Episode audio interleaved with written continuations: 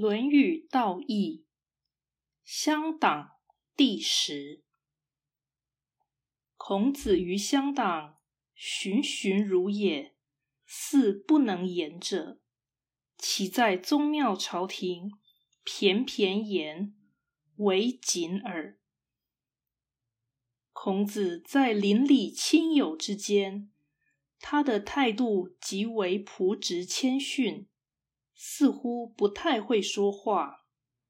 若在宗庙与朝廷，他讲话流利确实，但态度极为前进恭谨。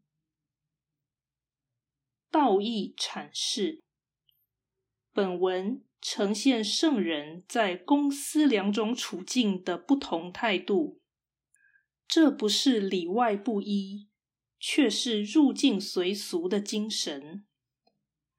于乡党是处于亲戚故人之间，此时孔子表现其生命成长过程中与这些人相处时原来的样子。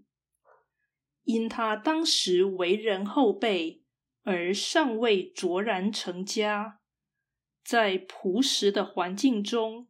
一向与人平易往来，日后重返旧地，便即表现旧情，绝无展示个人成就与地位的意思，反而为了使人心情自在，而需自我隐藏，所以循循如也，似不能言。反之，在宗庙朝廷。是处于严肃的交际场合，此时必须公事公办，而且相处对象多是有知识或有权力的人，所以孔子对他们言无不尽，据理力争，但谨守本分。在上述两种情境中，前者。有如孔子所希望的归隐生活，后者实为孔子从政处事的具体做法。